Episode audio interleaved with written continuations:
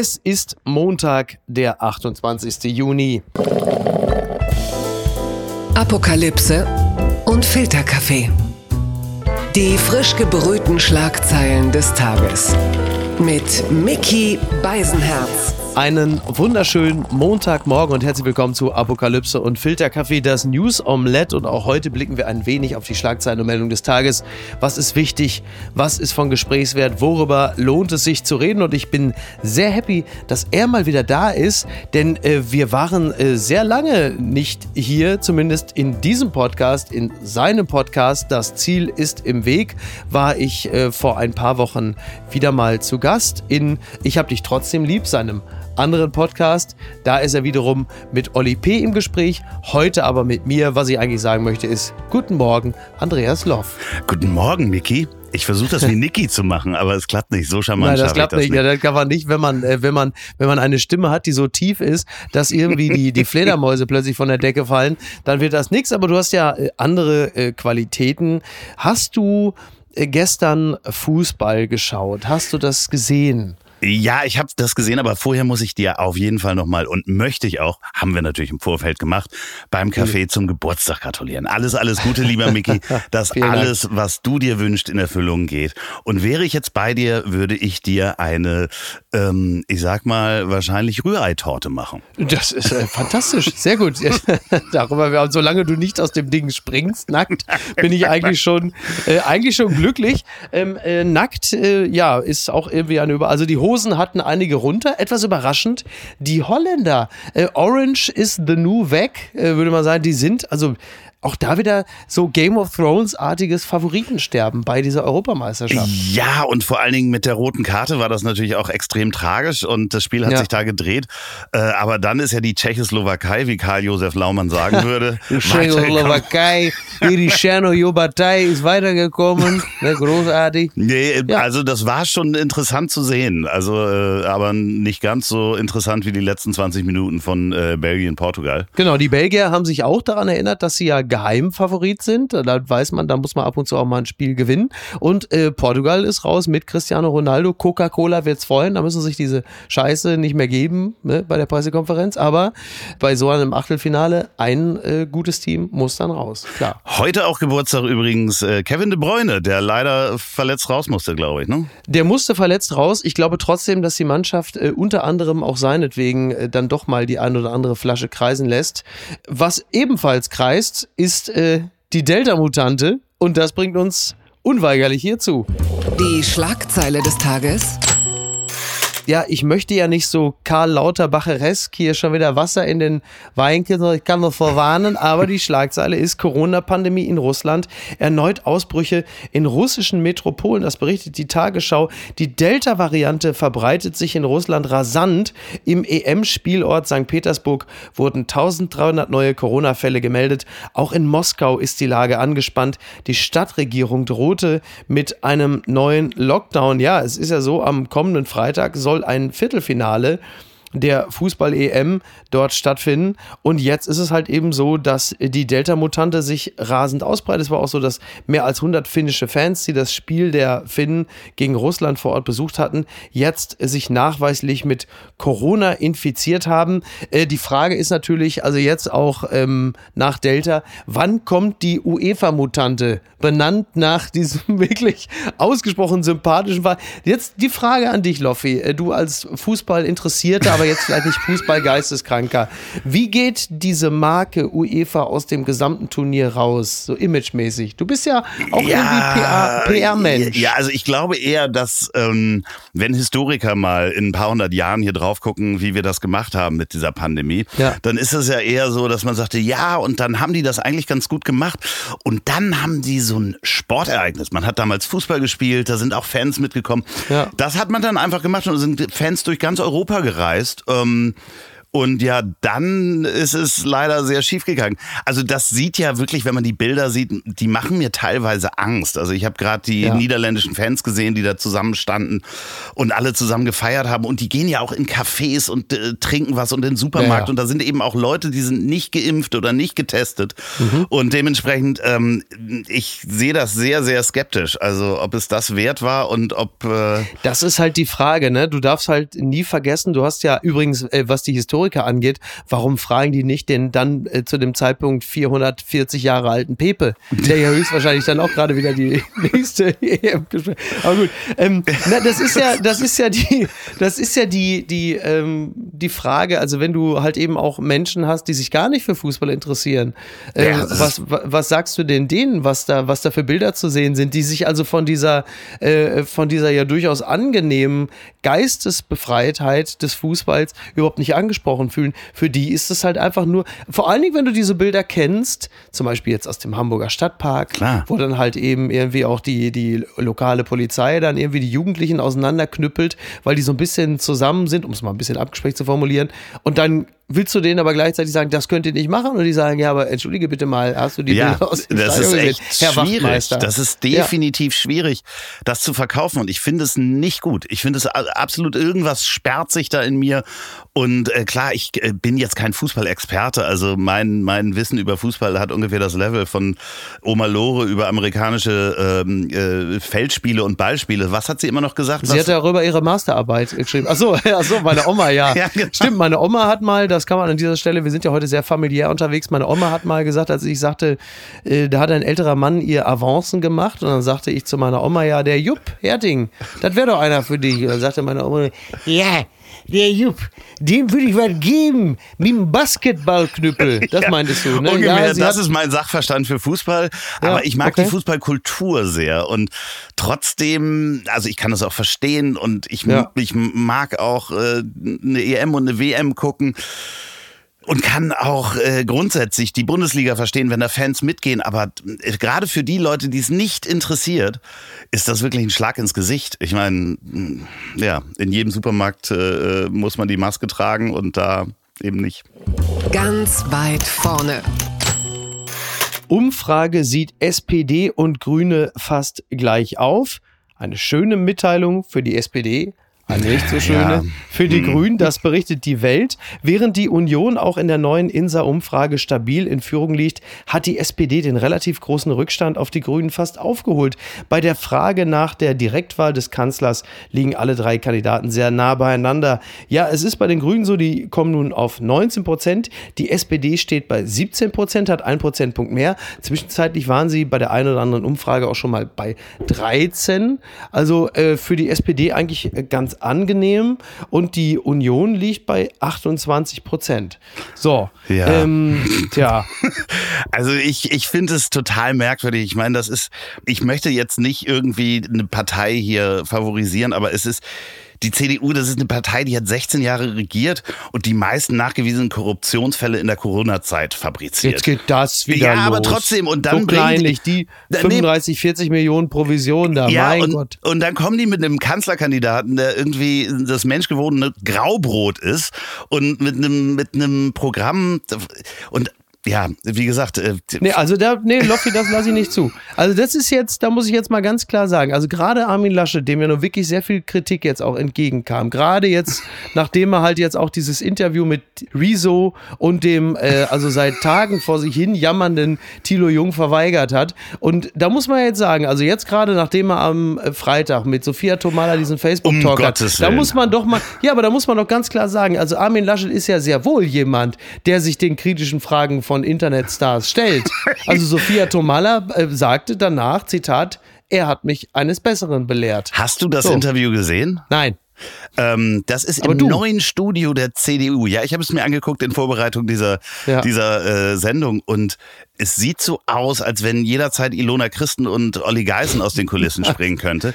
Da Willst du damit etwa andeuten, dass die CDU unmodern ist? ja, es ist wirklich, äh, ja, also wenn man jetzt die Regierung sieht, die wir brauchen für dieses Land und ich nehme ja so eine Autoallegorie dafür. So, man mhm. muss ein Auto bauen, um eine lange Reise zu machen. Dann ist ja. und das Kanzleramt ist quasi die Musikanlage, mit der man durch die Gegend fährt, mhm. dann ist hatten wir jahrelang schon CD-Player drin. Also, CDU-Player, um genau zu Ja, sagen, ne? genau. Mit ähm, Frau Merkel hatten wir einen CD-Player und ich glaube, Armin Laschet ist das Kassettendeck. Ja. Und ich meine, wir, wir brauchen vielleicht noch nicht mal Spotify, aber wenigstens Bluetooth irgendwie.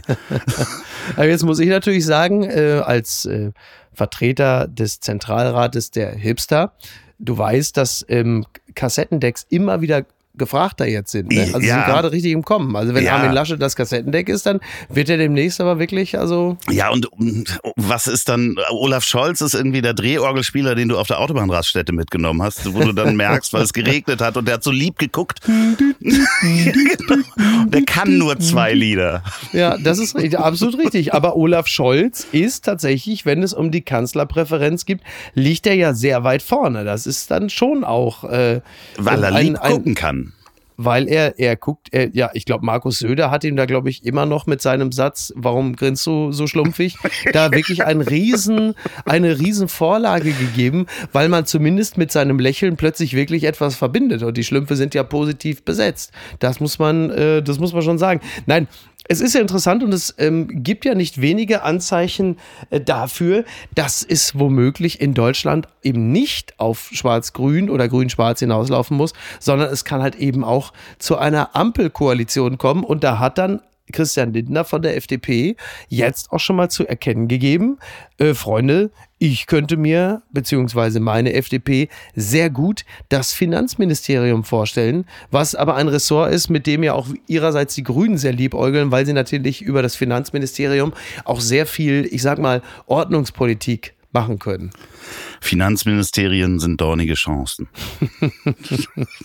Nein, ich möchte das nochmal einordnen, was ich vorhin gesagt habe.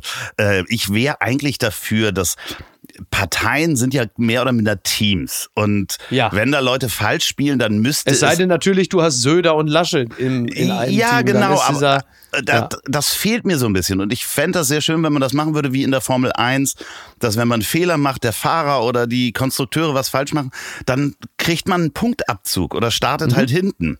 So, dann würden auch alle mehr darauf achten, dass es keine Korruptionsfälle gibt, weil es gibt dann einfach ein Prozent abgezogen bei der nächsten Wahl. Okay. So, ja. also eigentlich möchte ich Bernie Ecclestone, dass der äh, auf unsere ja, wobei Wahl aufpasst. Das ist ja, das ist ja ein, das ist ja ein durchaus erstaunlicher Wert, diese 28 Prozent in den Umfragen für die Union, denn ähm, diese ganzen Maskenaffären, die Korruption, also nicht nur Masken, zum Beispiel auch Aserbaidschan. Und das ist ja eine Menge Geld, das da so nebenher verdient wurde. Es hätte sich ja theoretisch auch in den Umfragen heftiger niederschlagen müssen. Ja, das wundert tut mich. Es, tut es aber offenkundig nicht. Das heißt, ähm, die Leute sind einerseits zwar durchaus erbost, aber andererseits möglicherweise auch wahnsinnig behäbig. Also ist nicht nur einerseits der Wandel von einem gewissen äh, Begehren durchzogen, sondern möglicherweise auch das Versprechen auf Stabilität. Man kann es auch Behäbigkeit nennen. Aber ich finde dieses Konzept der Ampelkoalition erstmal grundsätzlich gar nicht so schlecht, weil, um das mal ein bisschen euphemistisch zu betrachten, es wäre das nächstbeste an einer Expertenregierung. So, Definitiv hättest, bin ich dabei, finde ich großartig. Du hättest den zweifelsohne dringend notwendigen Klimaschutz, Du hättest die SPD mit ihrer absolut vorhandenen, wenn auch in den letzten Jahren natürlich überhaupt nicht gewürdigten Sozialkompetenz, also quasi die schöne Namengesetze von Franziska Giffey und dann hast du auf der anderen Seite die, die Wirtschafts-FDP, die mit ihrer Wirtschaftskompetenz das einbringt. Das klingt ja grundsätzlich erstmal gar nicht so schlecht. Bisschen blöd für Armin Laschet, weil er natürlich dachte, dass er sich da hochpetert zum Kanzler. Ja. Äh, und bis jetzt ist er ja auch wirklich, ähm, er, er, er ist da ja immer stehen geblieben.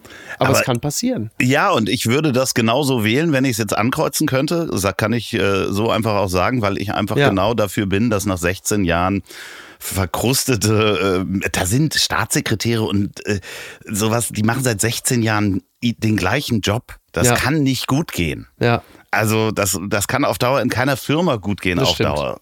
Ja, wir sehen so. das ja, wir sehen diese Abnutzungseffekte ja auch auf anderer Ebene. Also schöne Grüße an Jogi Löw, das Spiel gegen England steht kurz bevor. Äh, es geht halt, äh, also irgendeine Form des Wandels brauchst du. Und die Frage ist halt immer nur, ob Armin Laschet zum Beispiel dieses äh, Versprechen einlösen kann. Ja, Sophia Tomalla ist überzeugt. Ich ja, sag's nochmal. Es äh, war übrigens sehr interessant. Sie durfte ein bisschen Werbung machen für ihr Startup. Darf ich das sagen, wie das heißt? Weil ich musste so ein bisschen. Ja, ja, bitte. ja es geht um eine Schüttgutfirma, ja. die, wo sie investiert hat. Und ähm, ich dachte, als ich den Namen gehört habe, erst, das ist so, da werden alle abgelegten Serien, die bei Amazon Prime und bei Netflix nicht funktionieren. äh, sie heißt Schüttflix. Schüttflix? Ja, Schüttflix. Schüttflix, ja. finde ich irgendwie schon wieder gut. Ja, besser ja. als Shitflix. Das ist dann schon wieder, das wäre dann, also das war eigentlich Laschet äh, und Tomalla. Shitflix trifft Shitflix. Ne? Ja, ja, so, so, ah, ja. Das gibt's doch gar nicht. Passant findet britische Militärpläne an Bushaltestelle. Das berichtet der Spiegel. Es geht um die Mission eines Zerstörers vor der Halbinsel Krim und den möglichen Aufbau einer neuen Afghanistan-Mission. In Großbritannien sind sensible Militärunterlagen aufgetaucht an einem nicht wirklich geheimen Ort. Ja, es ist ein Passant, habe die völlig durchgeweichten Dokumente in der südostenglischen Grafschaft Kent entdeckt und sie der BBC übergeben. Das finde ich übrigens auch sehr schön.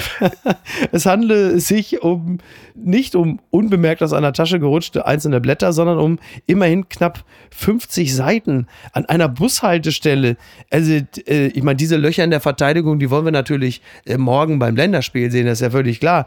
Jetzt muss man fairerweise sagen, so eine Panne könnte uns in Deutschland bei der Regierung nicht passieren. Das würde natürlich von Paul Ronsheimer von der Bild direkt einfach durchgetickert mit dem Smartphone. Das ist doch völlig klar. klar. Natürlich.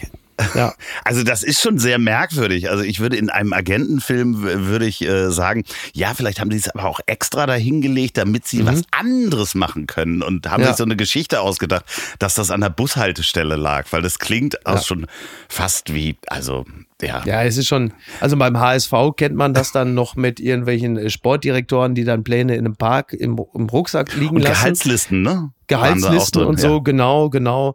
Ja, das ist schon spannend. Jetzt ist es natürlich so, das ist jetzt sicherlich klar, wenn man da so geheime Militäraktionen, die Pläne da irgendwo liegen, das ist nicht. Andererseits, also bitte, das ist ja nichts verglichen äh, mit dem, was wir in Deutschland mit dem Verteidigungsministerium teilweise, also da hatten für Riesenskandale. Bei uns hat ja die Verteidigungsministerin im Karneval einen Witz über die Latte Macchiato-Fraktion gemacht. So, also das ist ja nun mal nochmal eine ganz andere Schwere. Ich glaube, wir haben gar keine Geheimpläne. Äh, ja, bei, bei also das, also, also weiß ja, ich, ich glaube, ich, ich glaube, ich glaube, das einzige, was dann bei uns liegen bliebe beim Verteidigungsministerium, das sind Kostenvoranschläge von der Reparaturwerkstatt. Ja, und von ne? den Beratungsfirmen. Ja, oder so, stimmt, stimmt, ja, sowas halt, ne, sowas halt. Aber die britische Regierung kommt ja sowieso nicht zur Ruhe. Es ist ja jetzt auch noch so, es gibt ja ein veröffentlichtes Kussvideo von Minister Hancock. Ich zitiere, äh, Bild einer Überwachungskamera zeigte Matt Hancock und eine Kollegin beim Küssen. In der Folge trat der Gesundheitsminister zurück. Nun soll untersucht werden, wie das kompromittierende Material an die Medien gelangte. Also es ist halt eben so, dass äh, äh, Matt Hancock, der Gesundheitsminister, eine Kollegin äh, geküsst hat. So, und ähm, also das auch noch in Pandemiezeiten, ja. ja Küsst der ah. Gesundheitsminister eine Kollegin. Jetzt muss man fairerweise sagen, das könnte unserem äh, Gesundheitsminister in der Form so nicht passieren. Also äh, immerhin. War, warum? Also ich finde das rein menschlich und das war ja auch, also da haben sich zwei Menschen, die sind ja auch beide verheiratet, eine Affäre. Ja, halt nur, genau, so mit so, anderen. So, halt, die ne? kennen ja. sich halt aus dem Studium ja. und selbst den Job, den sie gemacht hat, sie hat vorher sechs Monate kostenlos gearbeitet für das Ministerium. Sechs Monate kostenlos. Siehst du, auch das könnte zum Beispiel in der CDU so nicht passieren. Nee, danach hat sie einen Job bekommen, wo sie 16.000 Pfund im Jahr verdient. ja, das sind ungefähr die Parkkosten in London ja. in einem Jahr. Ja. Also äh, dementsprechend, das ist nicht mal eine Bereicherung gewesen. Und ich kann das 16.500 äh, Pfund für einen Kuss, das zahlt RTL bei der Bachelorette. Ich weiß es nicht genau, was da der aktuelle Kurs ist. Ja, aber ich kann das schon verstehen, dass man ähm, äh, ihn erst ja hat ziehen lassen ja. ähm, und gesagt hat, ja, okay, kriegt mal euer Leben auf die Reihe, dass das jetzt in der Pandemiezeit war, wo Kontaktbeschränkungen da waren, da muss man sich auch an die eigene Nase fassen. Man war vielleicht auch mal mit jemandem, einem Menschen mehr zusammen. Aber der soll ja sonst auch einfach ein korruptes Schwein gewesen sein. Das ist richtig, das muss man vielleicht auch mal sagen. Also es ist ja so in der britischen Regierung, und das geht ja übrigens meistens immer über äh, Dominic Cummings, den ehemaligen Berater von ähm, Boris Johnson. Der ist ja sowieso auf einer äh, Mission und äh, hat ja unter anderem auch Boris Johnson die Karten gelegt, der sich da in der Downing Street Number 10 offensichtlich für deutlich mehr Geld, als es eigentlich erlaubt gewesen wäre, äh, seine Wohnung. Die Tapeten. Ja, die Tapeten und auch, glaube ich, die Möbel und so. Ne? Und jetzt ist es halt so, dass unter anderem Dominic Cummings äh, diesen Matt Hancock dafür angezählt hat, dass er äh, in der Pandemie Millionen Aufträge für Corona-Schutzausrüstung ohne Prüfung an Freunde verteilt und Milliarden in ein unzureichendes Testsystem gesteckt haben soll. Da muss man sagen, äh, da sagt man im, äh, im Englischen, glaube ich, it's very close to home wenn man sich das als Deutscher so anschaut. Ja, und er hat wohl auch gelogen und äh, dementsprechend da, darf man ihn rauswerfen, aber ich, das Kussvideo an sich und die Geschichte an sich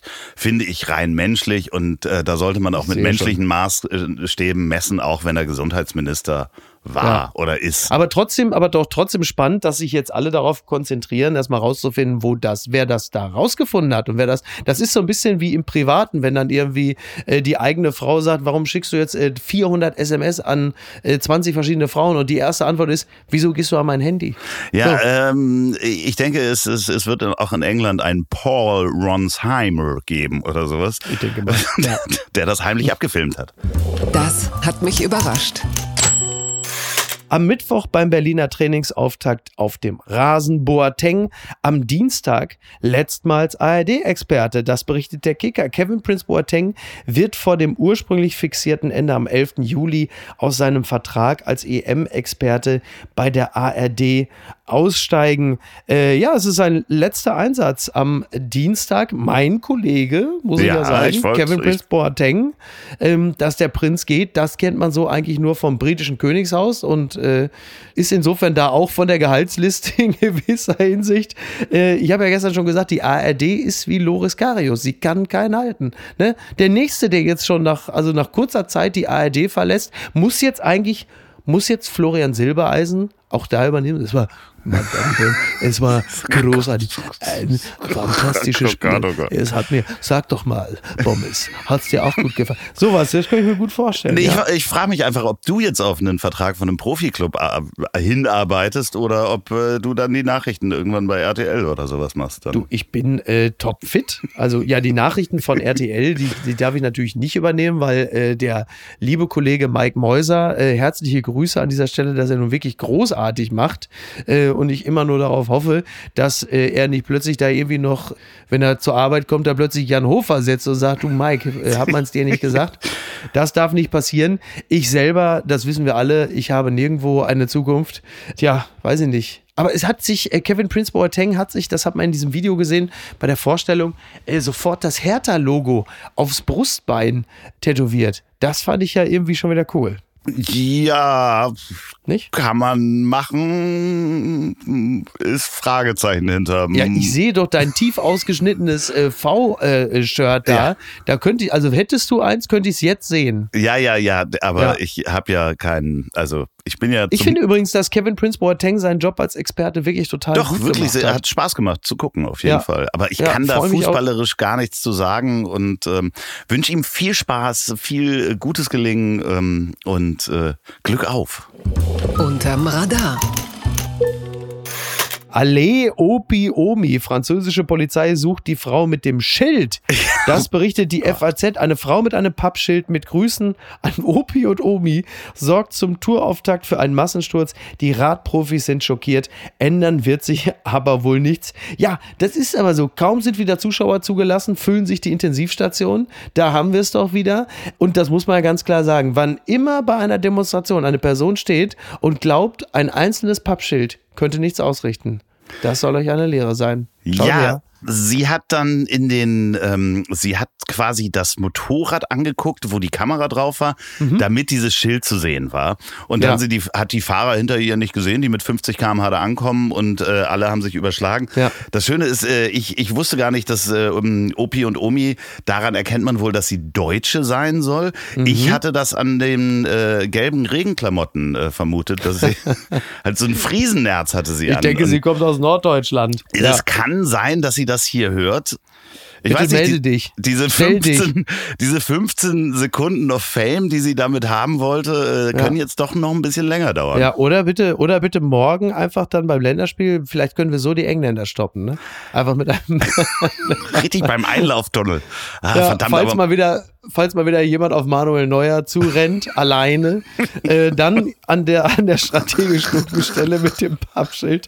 Ähm, es ist ja der helle Wahnsinn. Aber es ist ein, wieder ein schöner Beweis dass unsere Gesellschaft in all dieser Kamerafixiertheit halt einfach dann auch ihren Verstand verliert. Also jetzt mal so ein kleiner Schlenker. Es ist ja nun auch so, dass äh, seitdem das Selfie als Kunstform sich etabliert hat, dass es halt auch deutlich mehr Tote gibt, weil Leute von Klippen fallen oder auch der natürliche Reflex, wenn du zum Beispiel in der Wildnis unterwegs bist und ein, sagen wir mal, Taipan einfach sich erhebt, um dich einfach zu beißen, ja. dass nicht mehr der Fluchtreflex greift, sondern erstmal äh, der tief sitzende Dokumentationsimpuls und du machst erstmal ein Selfie davon, bis dir so eine, was weiß ich, so eine Funnel Web Spider dann direkt ins Gesicht gesprungen ist. Und dieses, das ist halt immer so, huch, da ist eine Kamera, da muss ich ja was machen und dann liegen plötzlich da irgendwie ein paar hundert Radfahrer auf der Straße. Ja, ich frage mich, ob die so gleich losgerannt ist, weil sie gemerkt hat, dass sie Blödsinn gemacht hat und jetzt wirklich seitdem im Keller sitzt und Konserven isst. Ich weiß es nicht. Also ich frage mich, wie, also wie das für sie ist. Sie kann ja vielleicht mal berichten. Entzauberte Scheinriesen. Kritik an Nestlé. Nescafé für den Diktator wie kein anderer westlicher Konzern wirbt Nestle auf Lukaschenkos Propagandasendern. Damit werde das Regime gestützt, kritisieren Menschenrechtsorganisationen und die FAZ zitiert es. Ja, es ist so, dass die Regimegegner Werbeblöcke aller großen Staatskanäle in einer Woche im Juni ausgewertet haben und sie kamen zu dem Ergebnis, dass Nestle mit Abstand die meisten Clips schaltet, unter anderem für Nesquik, Nescafé, Maggi, und KitKat. Ja, und es ist so, dass jeder dritte Werbespot von Nestle kommt und äh, da muss ich sagen, also dass jetzt über Lukaschenko, also dass der es schafft, dass sogar Nestle als Marke unsympathisch rüberkommt. Das hat mich wirklich also völlig geschockt. ja, ja, ich äh, frage mich, was George Clooney dazu sagt, aber ähm, ja. das ist ja wirklich Androhung äh, von Demonstrationen vor Nespresso-Läden. ich, ich weiß nicht, was diese, diese Marke äh, So eine Nespresso-Reklame ist, ist übrigens für mich, ähm, das, was sonst im russischen Staatsfunk ja auch läuft, ist ja auch so eine Art erzwungenes Geständnis. Wenn du sagst, hm, das ist ja mal ein hervorragender Kaffee. ja, äh, äh, ja. Doch, äh, kriege ich eigentlich meine Kaffeemaschine hier heute? Ähm? hey Leute, ich sag nochmal, die Saeco Celsius weil, wie war das? Latte ist auch ein Kollege. Ja, also dieser Podcast hat sich für Martin Semmelrogge beziehungsweise für seine Frau Regine, liebe Grüße an dieser Stelle, äh, gelohnt. Loffi, also auch du. Ich mache das jetzt wie Oprah, ja. die ja in ihrer Sendung Autos an alle verschenkt. äh, ist das jetzt jeder, der jetzt hier mitmacht, kriegt eine Kaffeemaschine das ist großartig. von Psycho. Ja. Nee, ja, aber ich meine, die, die Nespresso-Maschine oder der, der Kaffee, der nicht schmeckt, das ist natürlich die Frage, kann man in solchen Sendern dann Werbung schalten? Ist das eine Agentur, die dazwischen hängt? Weil ganz oft werden ja Werbezeiten einfach über große Agenturen gebucht. Naja, klar. Ja, muss man sich in der Schweiz mal überlegen, ob man das machen möchte. Ja, die Frage ist halt immer, äh, was für eine Marke bist du, wofür stehst du und wie wahrscheinlich ist es, dass du dieses berühmte Kind noch aus dem Brunnen holst. Aber in dem Brunnen ist ja kein Wasser mehr, weil das hat Nestle ja schon Richtig, äh, privatisiert. Genau. Von daher ja. kann dem Kind erstmal so nichts passieren. Ich glaube, Nestle ist einfach als Firma so dermaßen der Satan. Vielleicht müssen wir einfach mal, warum äh, kann man an dieser Stelle nicht einfach die deutsche Vertretung Julia Klöckner fragen, wie es denn mit Nestle aussieht? Ob es da irgendwelche Pläne gibt, in Zukunft weniger Werbung zu schalten, so zwischen dem Geständnis von Protasevich und irgendwelchen anderen Regimekritikern, die plötzlich dann im Staatsfernsehen sagen, wir haben uns getäuscht, Lukaschenko ist doch ein Riesentyp. So. Ja, Wir ja. werden es sehen. Apropos äh, etwas vom Himmel holen. Was ist denn da schiefgelaufen?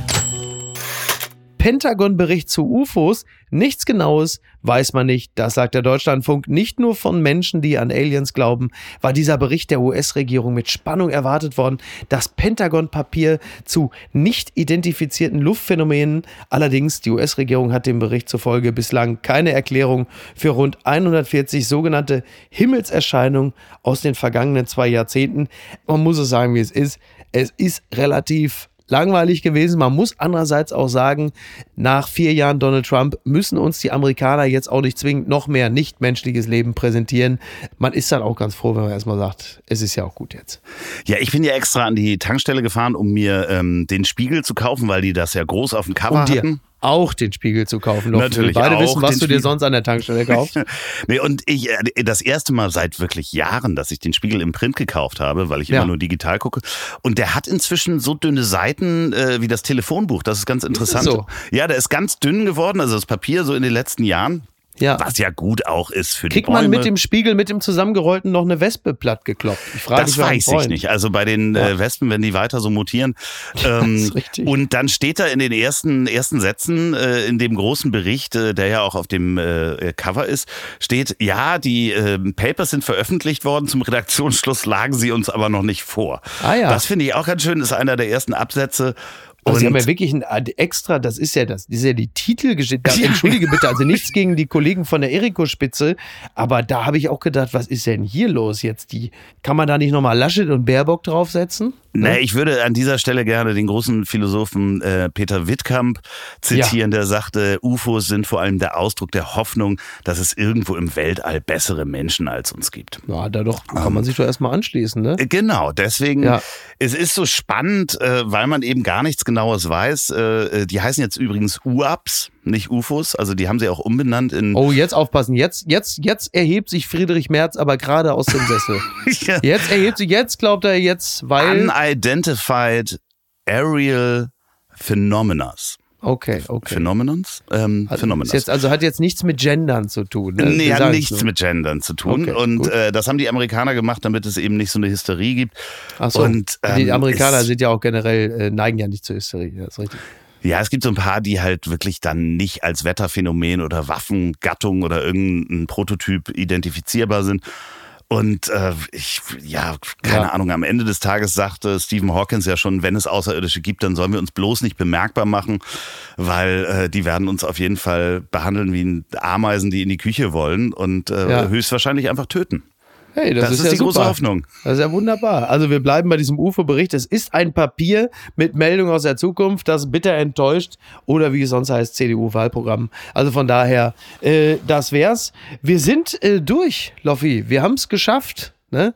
Eins vielleicht noch, äh, ich bin, ich habe Geburtstag Ja. zusammen mit großen Männern, wie du ja schon richtig sagtest. Kevin de Bruyne wird heute 30, Peter Paul Rubens wird 444 Jahre alt. Äh, außerdem noch Ray Schleingard von ähm, Das- Two Unlimited. Richtig, musste ich Daran- googeln übrigens. Kann man auch erkennen, dass man etwas älter geworden ist. Und, und das ist natürlich für mich beruhigend, ein anderer großer Geist wird 50. Also der wird 50, ich nicht. Elon Musk hat heute Geburtstag. Ja, da äh, zwei große Visionäre Ja. feiern ihren Tag. Ich hoffe, dass ich heute Abend mit dir äh, zum Bier anstoßen kann. So wird es sein. Und ähm, äh, vielen Dank, dass ich wieder hier sein durfte. Ja, da freue ich mich sehr. Ja, vielen Dank, dass du da warst, dass du dir die Zeit genommen hast. Man soll ja ähm, seinen Geburtstag mit der Familie feiern. Ach, so schön. Ach, so schön. Sehr schön. Vielen Dank. Schönen Montag. Gleichfalls. Ciao. Die heutige Folge wurde präsentiert von Vodafone. Apokalypse und Filtercafé ist eine Studio Bummens Produktion mit freundlicher Unterstützung der Florida Entertainment. Redaktion Niki Hassania. Produktion Laura Pohl. Ton und Schnitt Niki Franking. Neue Episoden gibt es jede Woche montags, mittwochs und freitags, überall, wo es Podcasts gibt. Stimme der Vernunft und unerreicht gute Sprecherin der Rubriken Bettina Rust.